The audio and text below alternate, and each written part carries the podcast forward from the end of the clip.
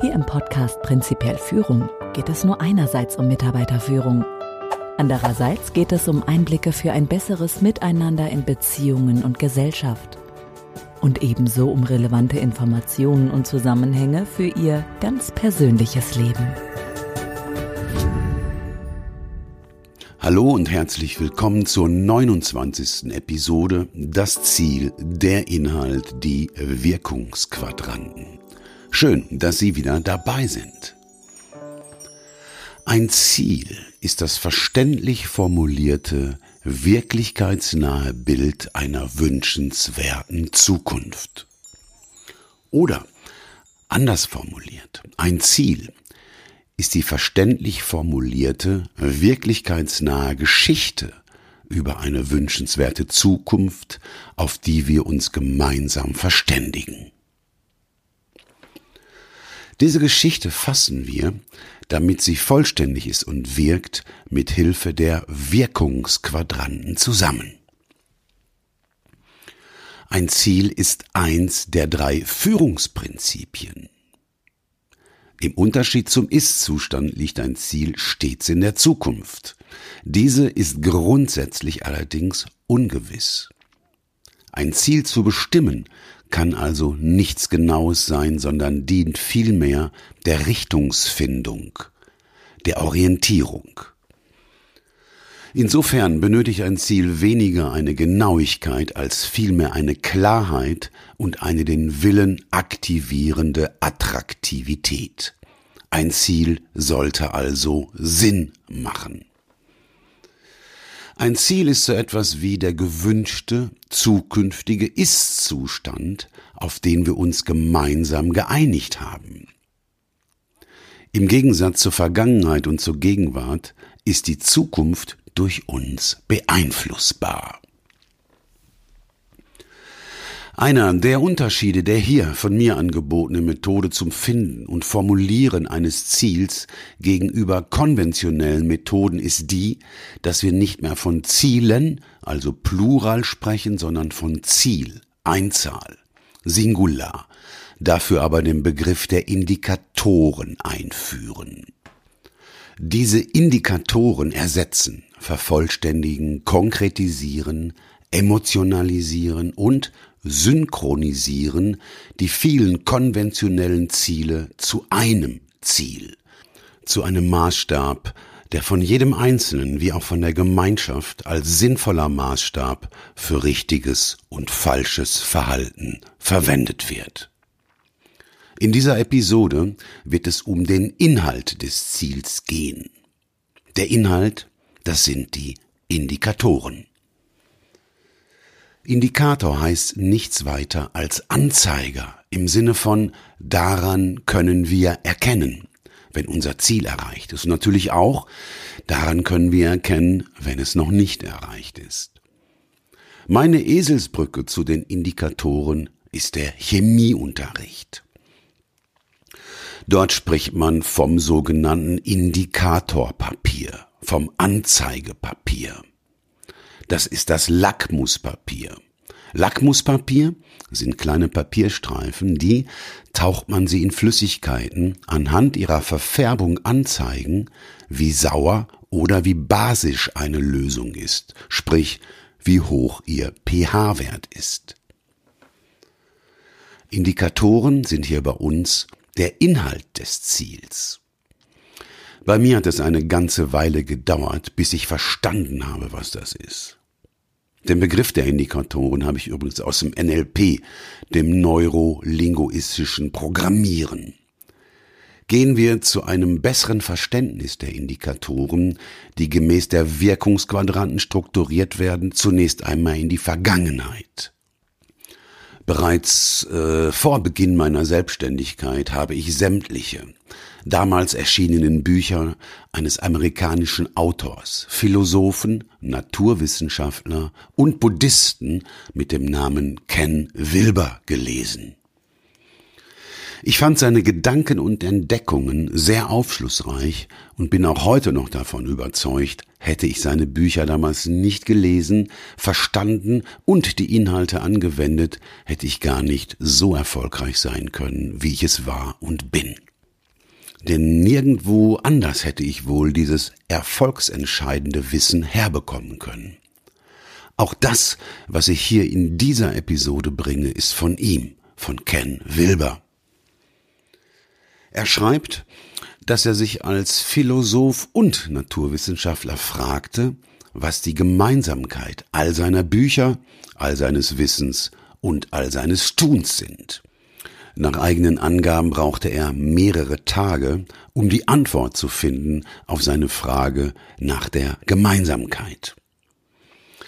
Die Antwort geht allerdings weit über seine Fragestellung hinaus, denn das, was er entdeckt hat, gilt nicht nur für seine Bücher, sein Wissen und sein Tun.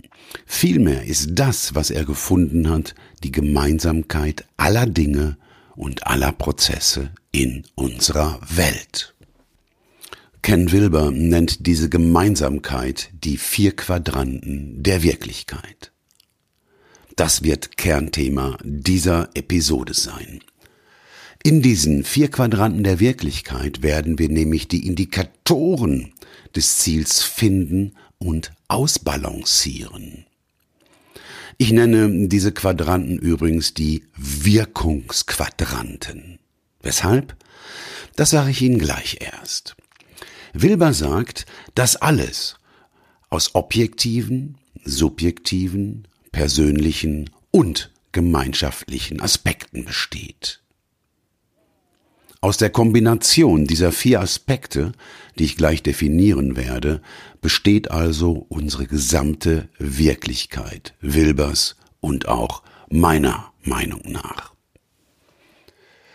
Objektiv meint hier das Außen, das Messbare, das, worüber wir uns nicht zu streiten brauchen. Subjektiv meint das Innen, das nicht messbare oder zumindest nicht direkt messbare, das, worüber wir uns, wenn wir den Ist-Zustand in Gegenwart und Vergangenheit betrachten, durchaus streiten können. Persönlich meint den oder das Einzelne, gemeinschaftlich meint mehr als nur eins, mehr als nur einer. Bitte lassen Sie vor Ihrem geistigen Auge ein Kreuz mit identisch langen Seiten entstehen. Man sagt auch Koordinatensystem dazu mit X-Achse, das ist die waagerechte Achse und Y-Achse, das ist die senkrechte Achse, beide Achsen treffen sich mittig. Auch wenn man die Bezeichnung beliebig vornehmen kann, ist es für uns hilfreich, wenn wir uns auf eine Darstellung einigen. Mein Vorschlag schreiben Sie oben rechts oberhalb des Koordinatensystems objektiv hin, oben links subjektiv.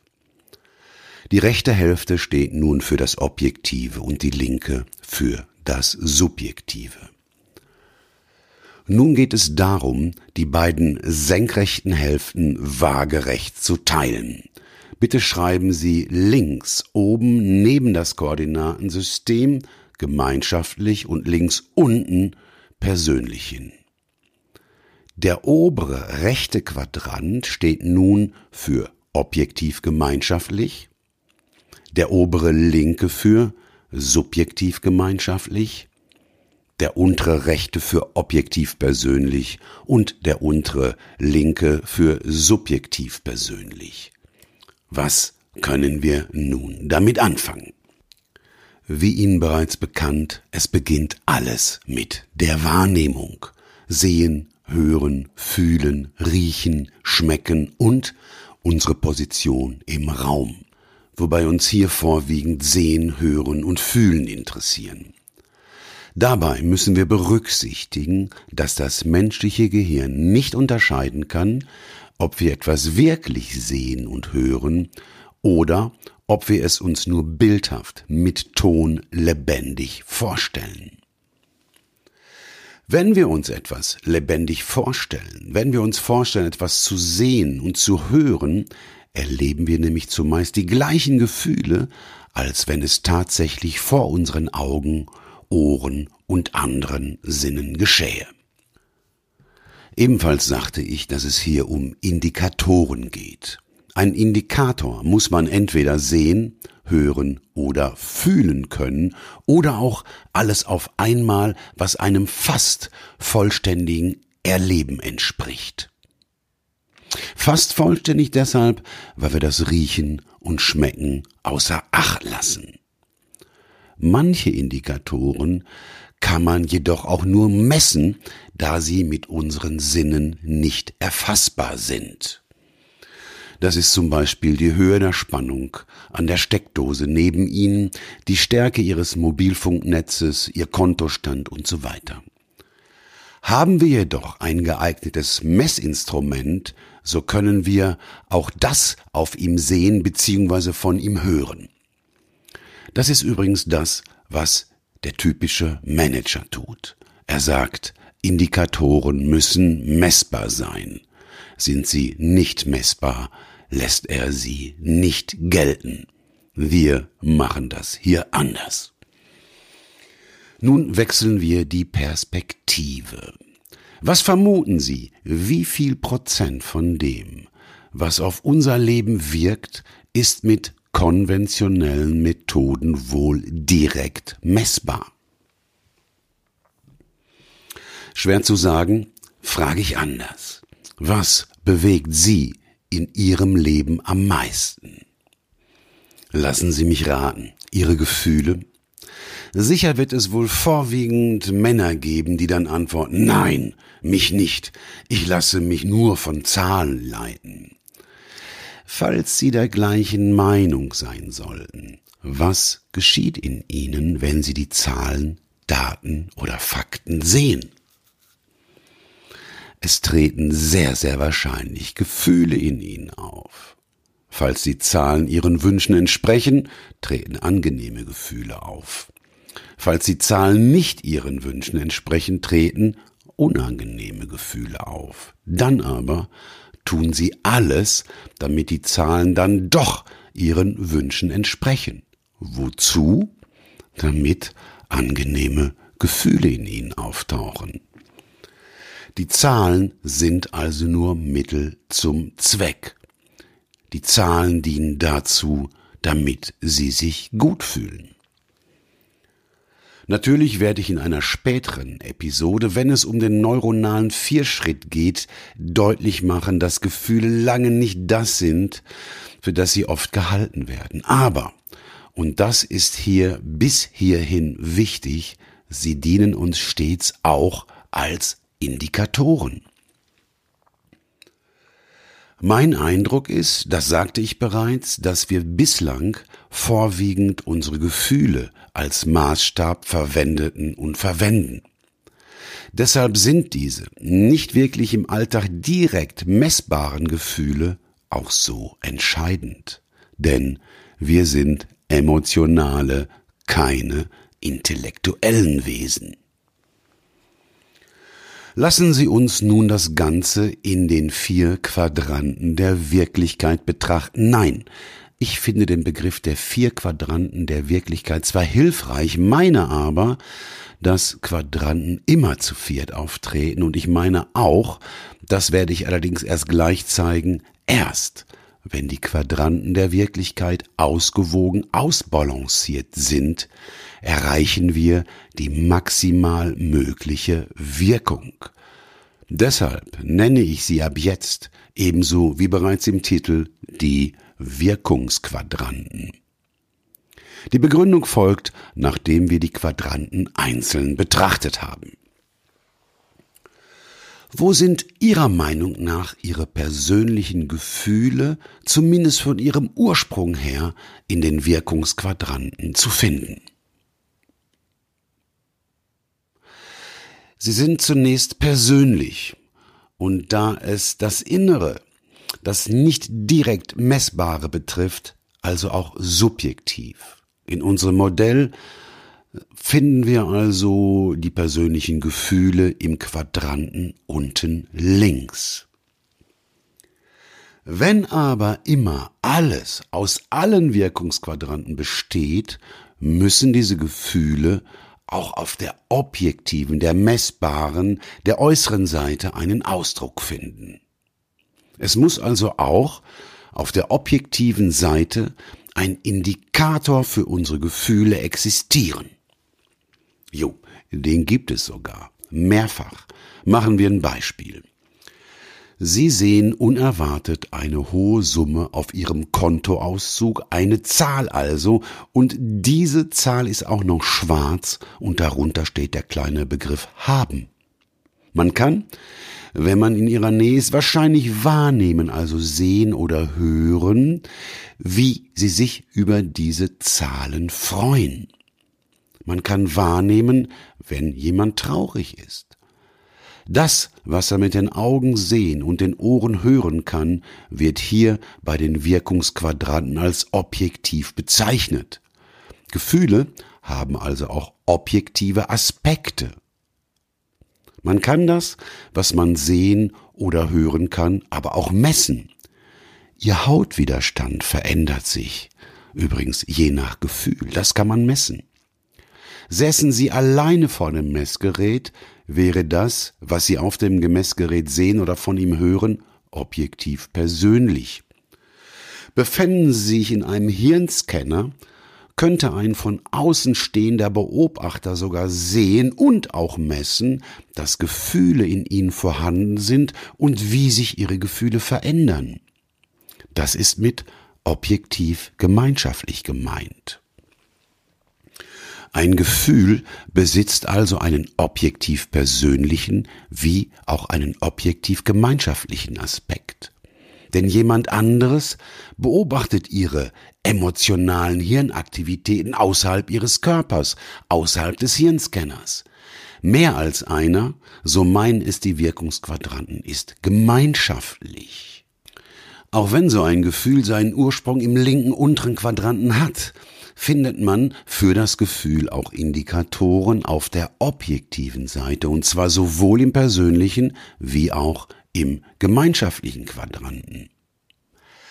Da ein gemeinschaftlicher Aspekt auf der objektiven Seite vorhanden ist und wir nicht nur emotionale, sondern auch empathische Wesen sind, wird ihre Freude auch einen anderen Menschen berühren. Sie werden, je nach ihrer inneren Gefühlslage, auch die Gefühle der Menschen, die ihnen begegnen, beeinflussen. Und das ist subjektiv gemeinschaftlich.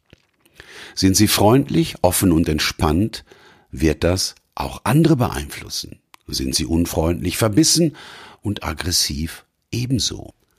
So wie man in den Wald hineinruft, so schallt es heraus. Sie sehen, ein persönliches Gefühl hat zwar seinen Ursprung im subjektiv persönlichen Quadranten, dem Quadranten unten links, es findet aber auch stets einen Ausdruck auch in den anderen drei Quadranten. Dieser Ausdruck wird zumeist zwar weniger stark ausgeprägt sein, hat also weniger Gewicht in den anderen drei Quadranten als in seinem Ursprungsquadranten, aber er verfügt, wie alles andere auf der Welt, immer und ausnahmslos über Indikatoren in allen Wirkungsquadranten. Bitte beachten Sie, dass die Quadranten hier noch nicht ausbalanciert sind. Heißt, das Hauptgewicht eines persönlichen Gefühls finden wir unten links. Bei Gedanken ist das übrigens nicht anders. Persönliche Gedanken finden wir oder verorten wir in unserem Modell unten links. Übrigens, die oft zitierte positive Absicht ist ebenfalls im subjektiv persönlichen Quadranten zu finden. Natürlich nur dann, wenn es sich um eine persönliche Absicht, also die Absicht einer einzelnen Person handelt. Kommen wir nach oben links zum subjektiv gemeinschaftlichen Quadranten. Der scheint mir als der für Anfänger am schwierigsten zu begreifende zu sein. Natürlich ist hier die positive Absicht des Verhaltens von mehreren von ihrem Ursprung her zu finden. Das kann die gute Absicht der Eltern ihres Kindes gegenüber sein. Natürlich kann auch sie vom Kind wie immer anders interpretiert werden. Deshalb kann eine positive Absicht, egal ob persönlich oder gemeinschaftlich, nicht objektiv sein. Waren Sie schon mal am Rosenmontag in Köln am Zugweg? Haben Sie mitgefeiert beim Karneval in Köln? Nehmen wir an, Sie haben das schon mal erlebt und Sie waren begeistert. Haben Sie jemals jemandem, der noch nie dabei war, für den anderen nachvollziehbar erklären können, was da so toll ist? Wohl kaum. Ein anderes Beispiel. Fußballstadion. Ein im wahrsten Sinne des Wortes ebenfalls unbeschreibliches Gemeinschaftsgefühl, Gemeinschaftserlebnis.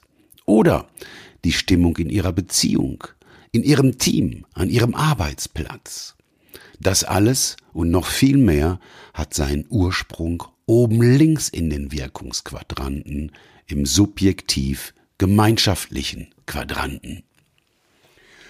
Und hier nähern wir uns der Wirkung, keine Frage. Alles hängt natürlich vom persönlichen Geschmack ab.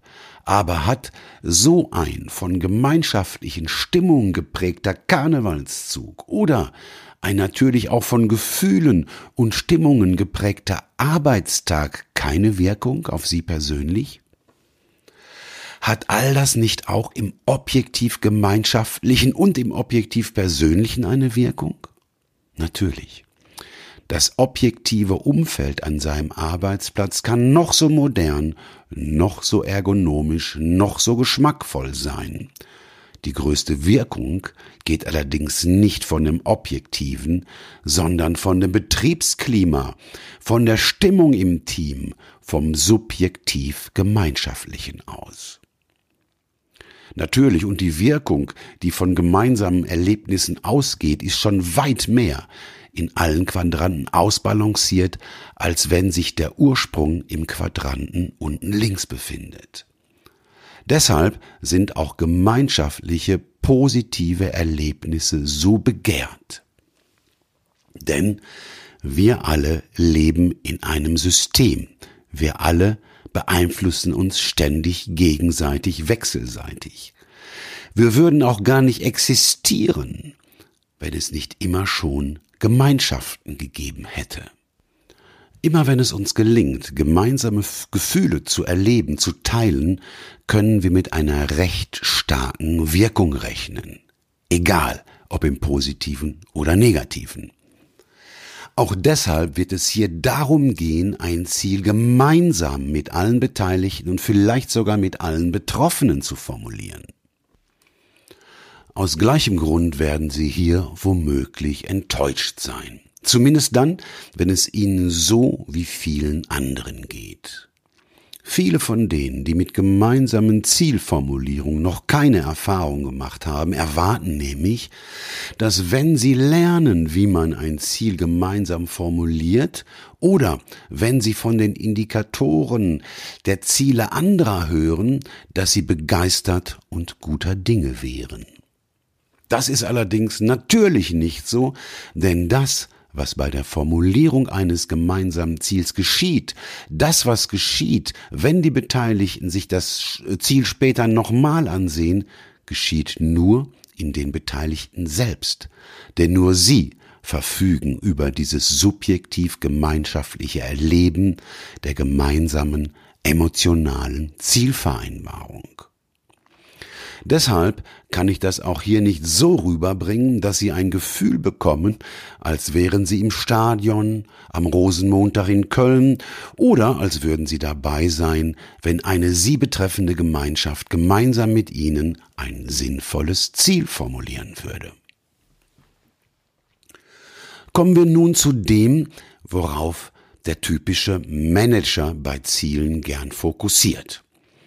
Das vorherige, das mit den Gefühlen, Stimmungen, Emotionen lässt er nämlich aus. Das kann man ja nicht direkt messen. Kommen wir zum eigentlich unwichtigsten, zur objektiven Seite. Unwichtigsten sage ich, weil wir eben emotionale Wesen sind und uns Fakten nur dann interessieren, zumindest unseren mächtigen Urmenschen interessieren, wenn sie angenehme Gefühle bewirken können. Nehmen wir, da wir jetzt auf der rechten Seite, auf der objektiven Seite sind, einen Gegenstand, vielleicht den Stuhl, auf dem Sie womöglich gerade sitzen. Nehmen wir an, es handelt sich um einen einzelnen Stuhl. Den verorten wir in den Wirkungsquadranten zunächst in objektiv persönlich.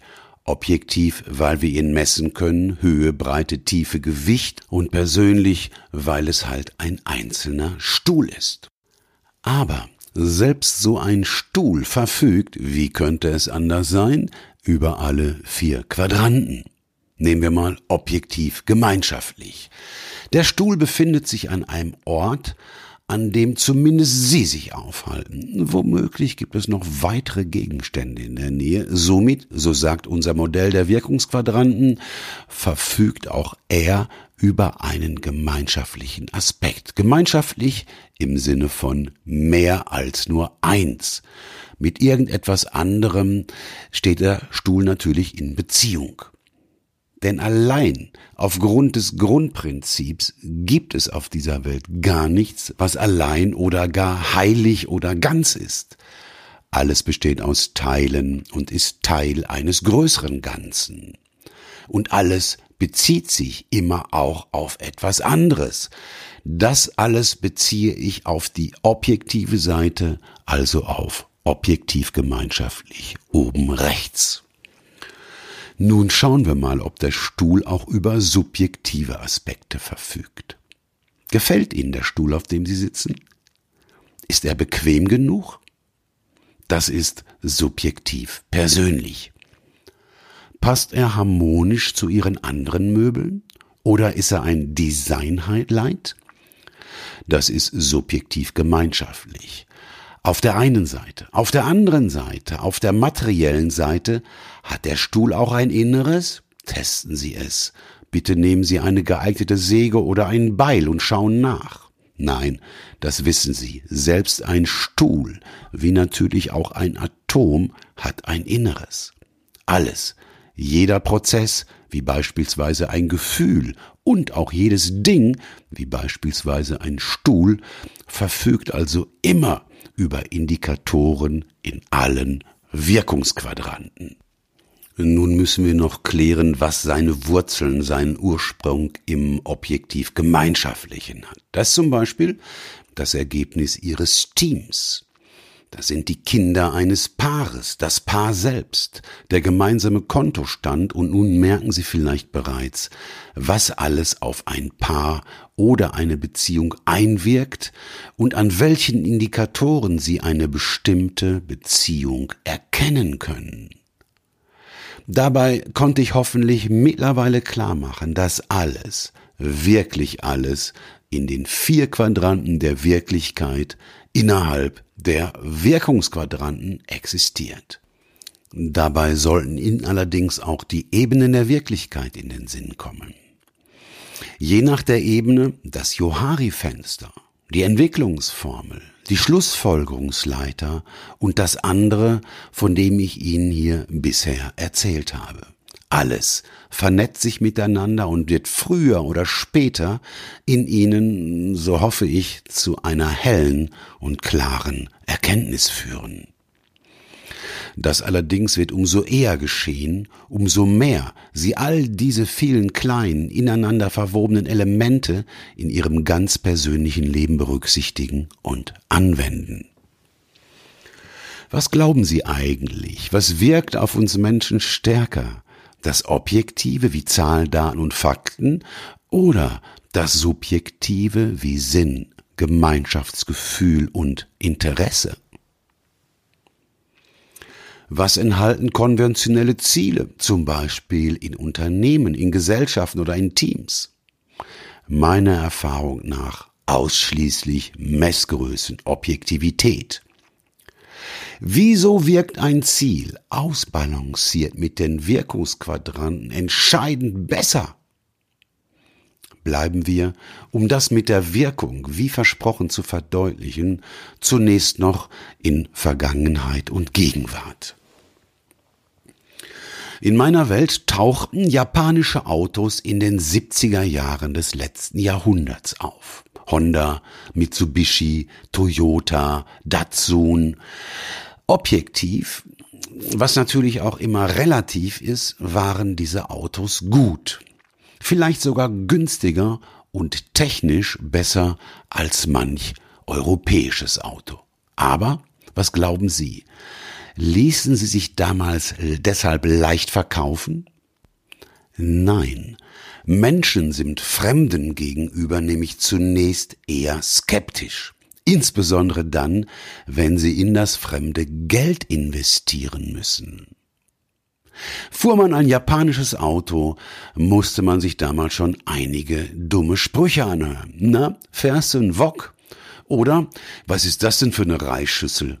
Japanische Autos hatten damals kein gutes Image. Skepsis und Image. Auf welche Seite der Wirkungsquadranten meinen Sie, können wir diese beiden Begriffe von ihrem Ursprung her verorten? Objektiv das Äußere oder subjektiv das Innere? Natürlich.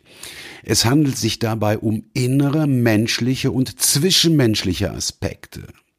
Beim Image geht es um unseren gemeinsamen Glauben, bei Skepsis auch, aber zusätzlich noch um unsere Sicherheit, auch die finanzielle und auch die, die die Unversehrtheit unseres Selbstbildes angeht.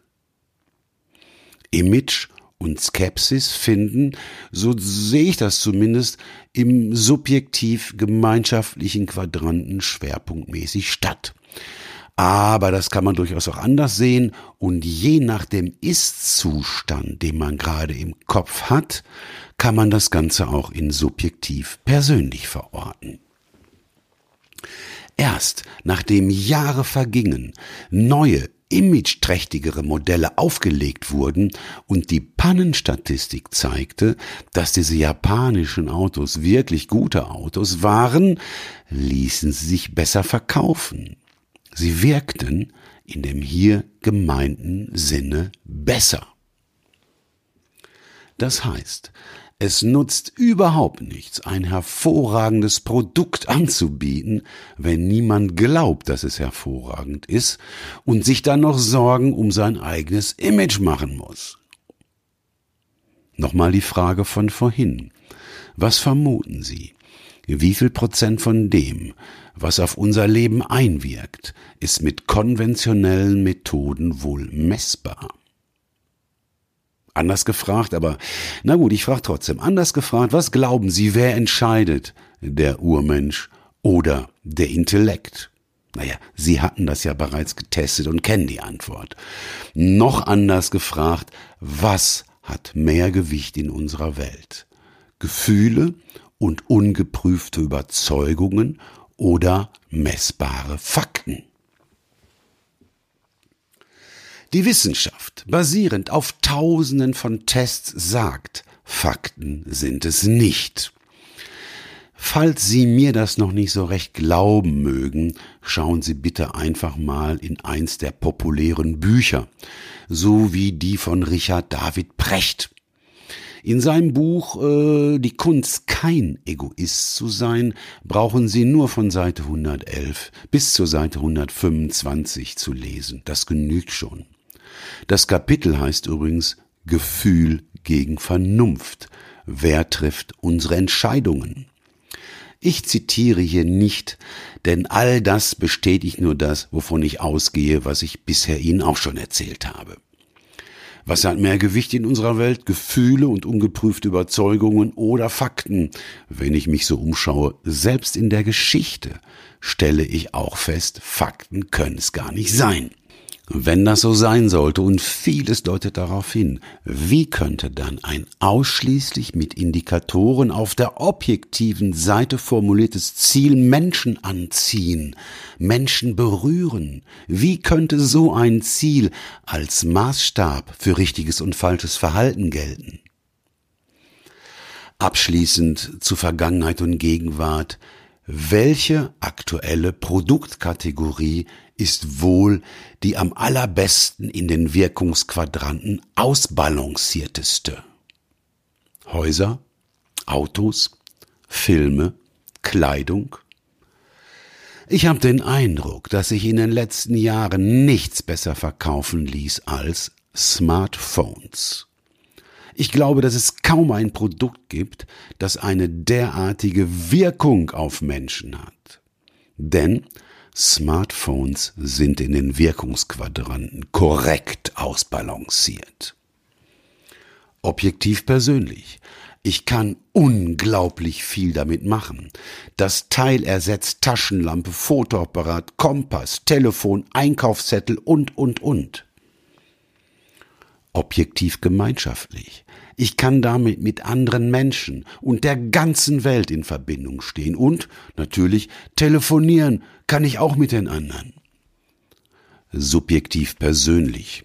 Ich fühle mich sehr wohl wenn ich so einen Hand- und Augenschmeichler möglichst von einer anerkannten Marke in meinen Händen halte. Subjektiv gemeinschaftlich. Ich glaube, mit dem modernsten Smartphone Anerkennung und Wertschätzung von anderen zu erhalten. Das stärkt mein Image, meinen Status womöglich auch. Und ich selbst bin in der Lage, das gleiche hochpreisige, erstklassige Smartphone zu besitzen wie die reichsten Leute der Welt. Mal abgesehen von denen, die mit Brillis besetzt sind. Wow, besser geht es nicht, wenn man ein Produkt verkaufen möchte. Selbst ich kann nicht benennen, in welchem Quadranten ein Smartphone seinen Ursprung hat. Selbst ich kann nicht sagen, welcher der Quadranten mehr Gewicht hat. Alles ist da, die Wirkung ist maximal. Die Wirkungsquadranten und die Balance innerhalb der Quadranten kann man für recht viele Phänomene nutzen. Beispielsweise sind sie beim Menschen, deren Selbstwertgefühl überhöht und das Selbstbewusstsein gering ist und sie sehr schnell aggressiv werden, nicht ausbalanciert. In so einem Fall hat die subjektive Seite viel mehr Gewicht als die objektive. Das aber soll im Moment hier nicht Thema sein. Ich will nur damit sagen, allein mit einem guten Verständnis der Wirkungsquadranten kann man schon mehr erkennen und, wenn man weiß wie, auch mehr bewirken. Nun wenden wir uns der Zukunft zu, aus der jeweiligen Sicht zunächst persönlich.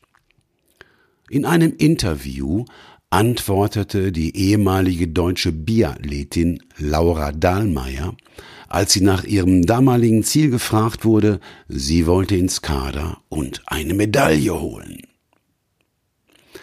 Was hat sie damit wohl gemeint? Ja, das Objektive hat sie in Worte gefasst, das Objektiv Persönliche die Medaille, der Kader das Objektiv Gemeinschaftliche. Ich bin mir jedoch sicher, dass sie auch die Gefühle, das Subjektive im Kopf und in ihrem Herzen trug, als sie das sagte, denn die Medaille zu gewinnen bedeutet auch ein ganz bestimmtes, großartiges Gefühl zu erleben. Und zwar nicht allein im stillen Kämmerlein, sondern von vielen Menschen umjubelt zu werden, die Wettbewerber hinter sich zu lassen. Und das, das Innere, ist das, was sie angetrieben hat. Na klar. Sicher hat sie sich bereits damals vorgestellt, als sie diesen Gedanken mit der Medaille und dem Kader im Kopf hatte, wie es ist, wenn sie bejubelt wird, auch wie sehr Sport verbindet. Wenn es allerdings um gemeinschaftliche Ziele geht, ist das anders. Ist das etwas anspruchsvoller, denn niemand kann wissen, was der andere fühlt. Man braucht aber ein gemeinsam angestrebtes Gefühl.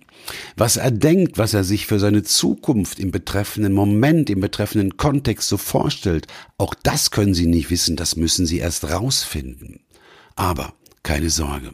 Meine Erfahrung zeigt, dass die Vorstellungen von unserer Zukunft sehr, sehr deckungsgleich sind.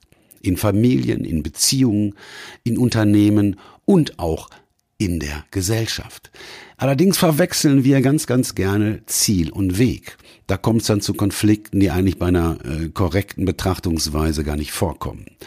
Zur Gesellschaft kommen wir insbesondere äh, zum Ziel in einem späteren Kontext. Das wird etwas anderes, aber nur ein klein, klein wenig anders sein als das, was wir hier tun. Denn Politiker sind meines Erachtens größtenteils echte Manipulationsfachleute. Insbesondere dann, wenn sie einmal an der Macht sind. Sie schaffen es zumeist auch immer wieder, nachdem die Bürger eigentlich hätten merken müssen, dass sie belogen und betrogen worden sind, immer wieder gewählt zu werden. Manager in Industrie und Mittelstand haben es da nicht ganz so einfach. Na klar, die werden entlassen, wenn sie derartigen Blödsinn verzapfen.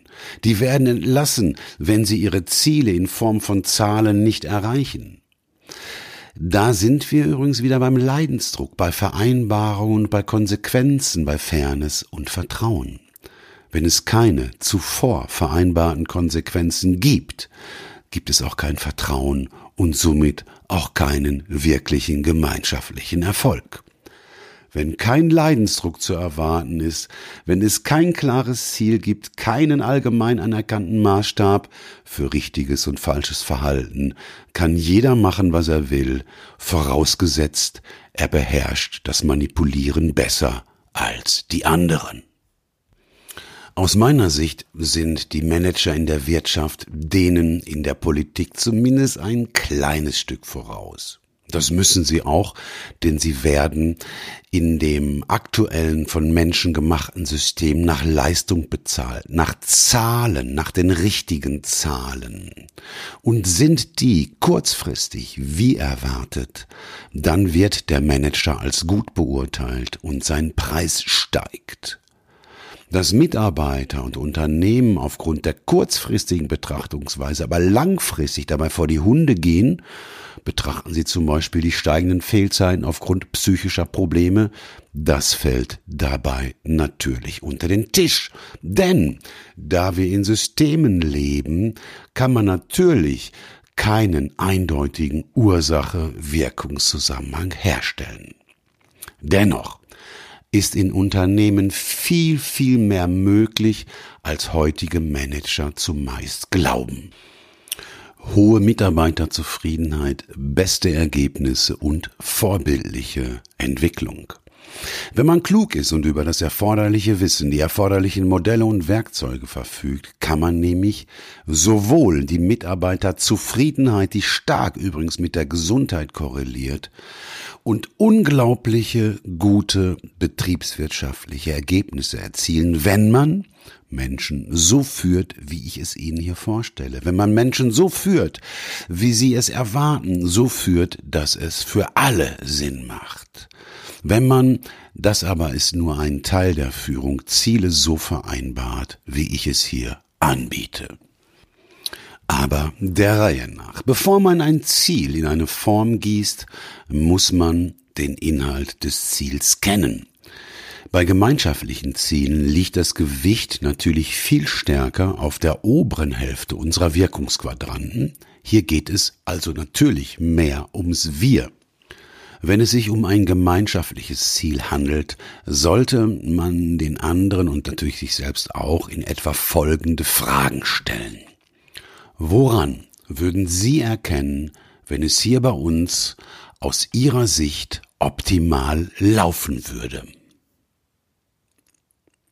Sie müssen dann zuhören, sehen, was der andere erzählt, können dann konkreter werden. Was würden Sie dann sehen, wenn es bei uns optimal läuft? Oder die Frage anders, was würden Sie hören, was würden Sie fühlen? Bei den Fragen und den Antworten achten Sie bitte darauf, dass Sie stets auf die unterste Sprosse der Schlussfolgerungsleiter fokussieren. Das werden sie nicht immer schaffen, sollten es allerdings anstreben, um Missverständnisse zu reduzieren und den Urmenschen leichter mitzunehmen. Wichtig ist wie immer, nutzen Sie eine umgangssprachliche, eine vor Ort übliche Ausdrucksweise. Insofern können Sie zunächst alternativ zur vorherigen Frage einfach so fragen. Was wäre hier bei uns aus Ihrer Sicht anders als jetzt, wenn sich alle gemäß Ihren Vorstellungen verhalten würden? Je nach Größe der Gruppe kann es hilfreich sein, für die Beantwortung dieser Frage Kleingruppen zu bilden, die ein gewisses Zusammengehörigkeitsgefühl haben. Es können aber auch Istufeinde in Gruppen zusammengeführt werden. Diese Kleingruppen sollen sich Gedanken zu der Frage machen und die Antworten so notieren, zum Beispiel auf Flipchartblättern so notieren, dass sie sie den anderen Gruppen präsentieren können.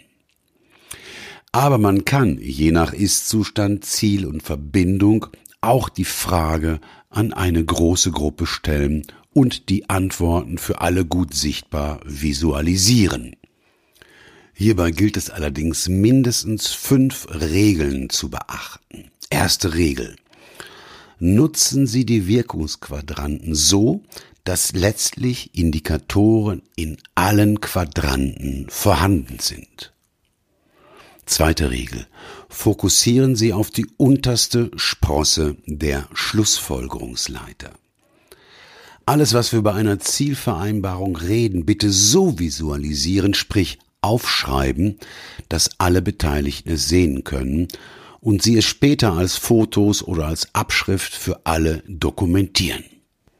Regel Nummer drei.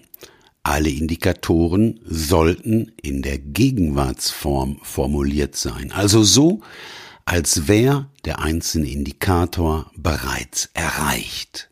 Wozu? Beispiel.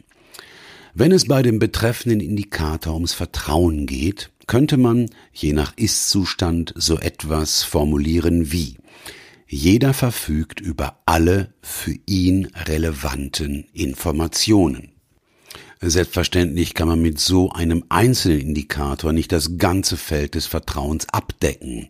Da müsste zum Beispiel noch sowas formuliert werden wie wir halten uns an unsere Absprachen, können wir es in Ausnahmefällen nicht tun, weiß der Betreffende es sofort.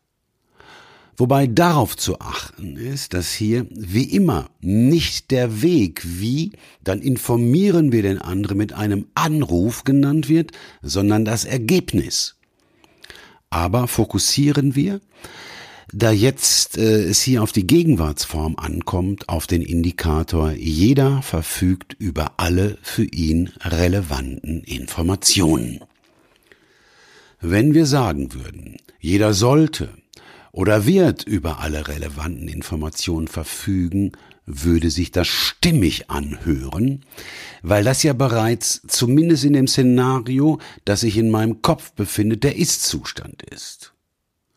Das, was man möchte, will oder soll, zu formulieren, lässt keine Spannung in den Beteiligten auftreten, da es ja bereits jetzt schon stimmt.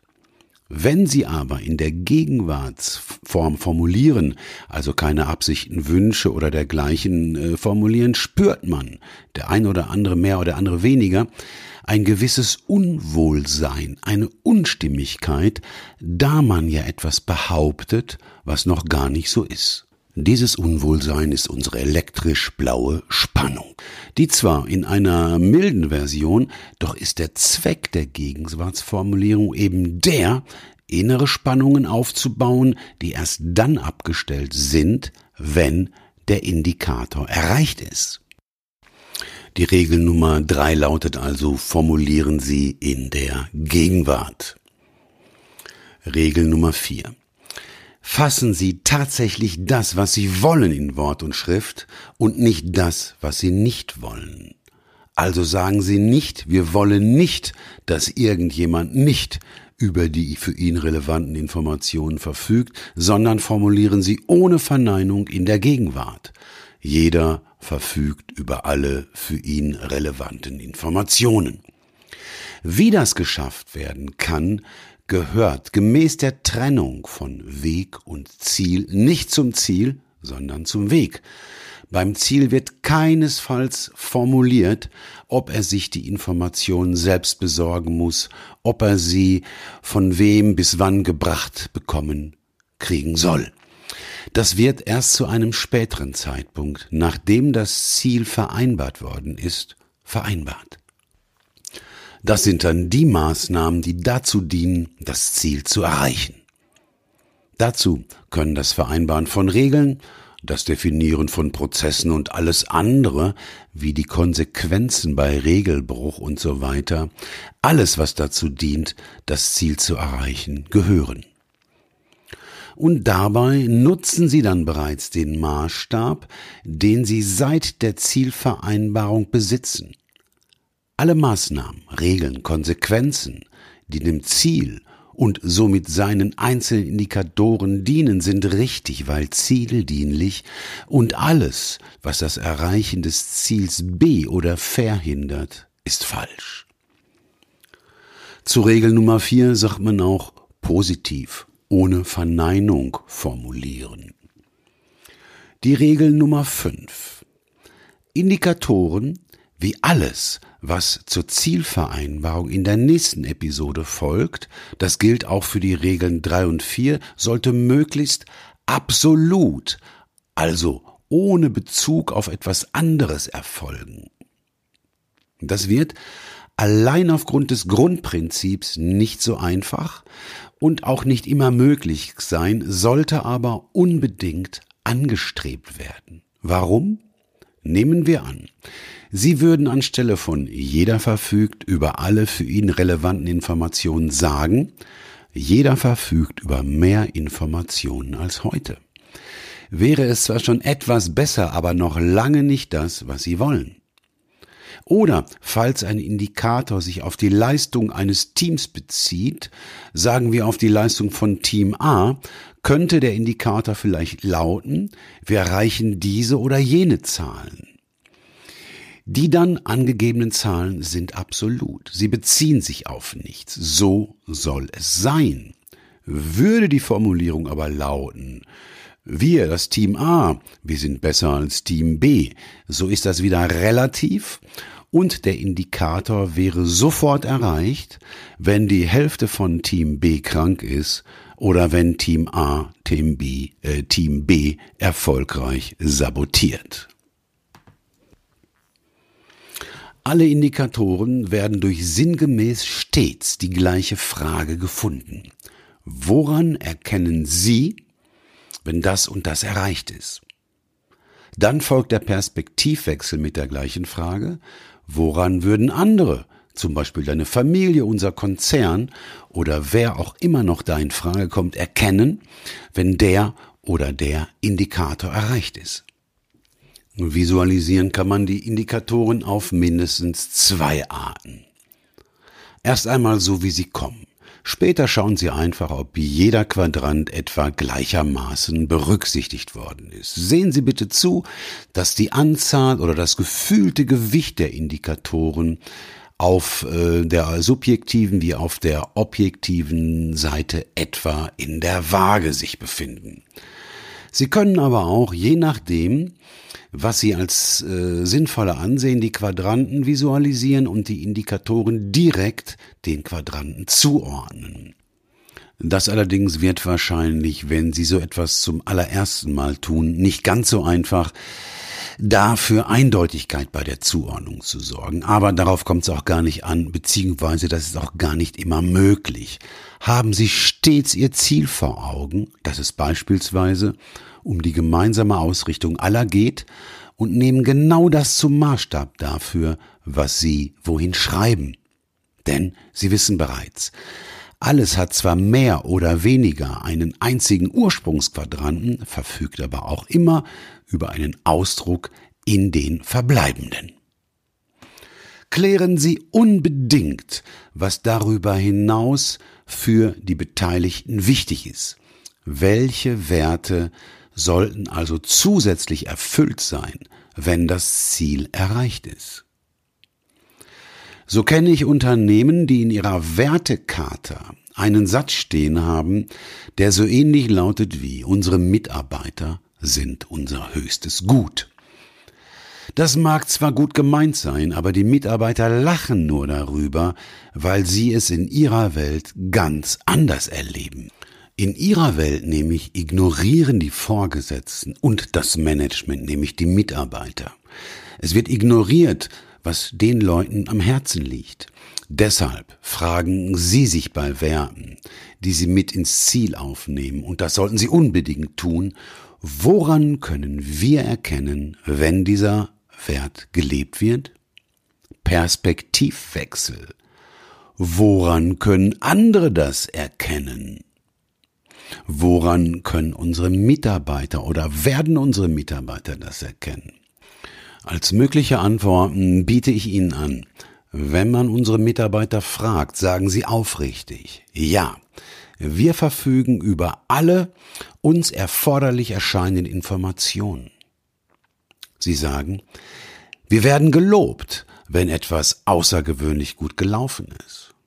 Sie sagen, wir haben den Eindruck, dass unsere Vorgesetzten sich aufrichtig für uns interessieren und uns berücksichtigen.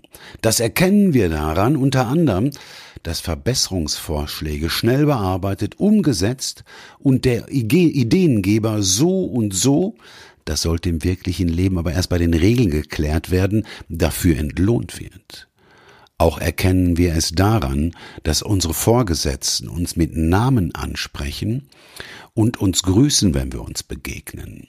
Und wenn es Kritik gibt, gibt es die in einer Form, die wir als vorbildlich beurteilen. Das alles aber muss konkret auf die unterste Sprosse der Schlussfolgerungsleiter bezogen sein. Das geht allerdings am allerbesten, wenn man über konkrete Erfahrungen mit dem Ist-Zustand im betreffenden Kontext, also Unternehmen oder entsprechend in den Abteilungen verfügt. Erst die korrekten Antworten auf solche Fragen machen nämlich einen Wert zu dem, was er sein soll. Wertvoll. Natürlich benötigen das Management und die Führungskräfte eines Unternehmens Kennzahlen, um zu erkennen, wann, wo, wie eingegriffen werden muss. Die Kennzahlen gehören natürlich auf die rechte Seite unserer Wirkungsquadranten. Man kann dabei detailliert vorgehen. Da das allerdings meiner Erfahrung nach nichts bringt, empfehle ich was anders. Da die vielen Details der Kennzahlen sowieso irgendwo festgehalten sind, formulieren Sie doch einfach sowas wie Wir erfüllen die Vorgaben unseres Unternehmens, unseres Konzerns oder unserer Leitung, was auch immer passt. Zumindest dann können Sie das tun, wenn sich alle Beteiligten darüber einig sind, dass sie um das Erfüllen dieser Vorgaben nicht drumherum kommen. Widerstand also diesbezüglich zwecklos ist. Die rechte Hälfte der Wirkungsquadranten ist zumeist auch das geringste Problem, wenn eine entscheidende Frage gestellt und beantwortet wird. Denn für die rechte Seite brauchen Sie, wenn Sie in der Rolle der Führungskraft sind, Demut, da Sie an den Vorgaben Ihres Managements zumeist wahrscheinlich nichts ändern können. Für die linke, die subjektive Seite hingegen brauchen sie Mut. Denn hier hinterlassen Manager zumeist ein Vakuum, das sie nun geschickt und zieldienlich ausfüllen können. Die gerade erwähnte entscheidende Frage lautet immer, woran werden wir erkennen, in diesem Fall, woran werden wir erkennen, wenn alle Vorgaben des Konzerns oder des Managements erfüllt sind? Erkennen heißt immer wahrnehmen, Schlussfolgerungsleiter unterste Sprosse, sehen, hören. Dabei wird erfahrungsgemäß aber auch nichts Neues rauskommen. Vielleicht aber benötigen Sie einen Indikator, der in etwa so lauten könnte. Jeder von uns verfügt über seine aktuellen Leistungsmessgrößen oder Kennzahlen. Das braucht man aber auch gar nicht zu tun, wenn es bereits zu den zuvor erwähnten relevanten Informationen gehört. Das sollten Sie aber bitte unbedingt klären. Nun können wir aber wieder auf die linke Seite wechseln. Wie wird es uns gehen, wenn wir die Vorgaben des Konzerns erfüllt haben? Was werden wir dann sehen? Was werden wir hören? Was werden wir fühlen? Wären wir dann stolz auf uns? Würden wir uns beispielsweise mit Freudentränen in den Augen in den Armen liegen? Bitte klären Sie das und wenn es Sinn macht, notieren Sie es mit einem Ziel, so wie ich es in der kommenden Episode vorstellen werde, wenn es um die Form des Ziels geht, die natürlich den hier angedeuteten Inhalt in den Wirkungsquadranten umfassen wird, verfügen wir erstmals über einen tauglichen Maßstab für richtiges und falsches Verhalten. Dann können wir berechtigt sagen, der Zweck heiligt die Mittel, denn wir können dann nur noch Mittel anwenden, die sich mit unseren im Ziel auf klare Indikatoren runtergebrochenen Werten vereinbaren lassen. Ja, die Welt entwickelt sich. Ja, der Ist-Zustand wird sich auch in Zukunft verändern. Das hat er nämlich immer schon getan. Ja, und mit dem, was wir hier tun, lässt sich ein einmal wahrscheinlich mit recht hohem Aufwand formuliertes Ziel einfach leicht und schnell, mit wenig Aufwand an den sich wandelnden Ist-Zustand anpassen. Wir sind dann also orientiert, werden aber, wenn sich unüberwindliche Hindernisse vor uns auftürmen, flexibel genug sein, sie zu umgehen und trotzdem unser gemeinsam vereinbartes sinnvolles Ziel erreichen. Viele Wege führen nach Rom, aber über diese Wege reden wir hier noch gar nicht. Deshalb nun die Zusammenfassung dieses zweiten von voraussichtlich drei Teilen zum Thema Ziel. Die Indikatoren eines Ziels sind der Inhalt des Ziels. Sie sollten in allen Wirkungsquadranten auftauchen, dass die Beteiligten nicht nur sachlich zufrieden, sondern im Idealfall auch begeistert sind und das Ziel in seiner Gesamtheit, was erst in der kommenden Episode von mir vorgestellt wird, als attraktiv und unbedingt erstrebenswert ansehen. Dabei gelten bisher mindestens fünf Regeln. Mindestens sage ich, weil sicher auch noch Höflichkeit, Respekt, Ist-du-Freundhaltung, Moderationskompetenz und einiges weitere dazugehört. Regel Nummer eins: Nutzen Sie die Wirkungsquadranten. Regel Nummer zwei: Alle Indikatoren sollten auf der untersten Sprosse der Schlussfolgerungsleiter zu finden sein. Deshalb nutzen Sie stets eine Frage, die sinngemäß in etwa so beginnt.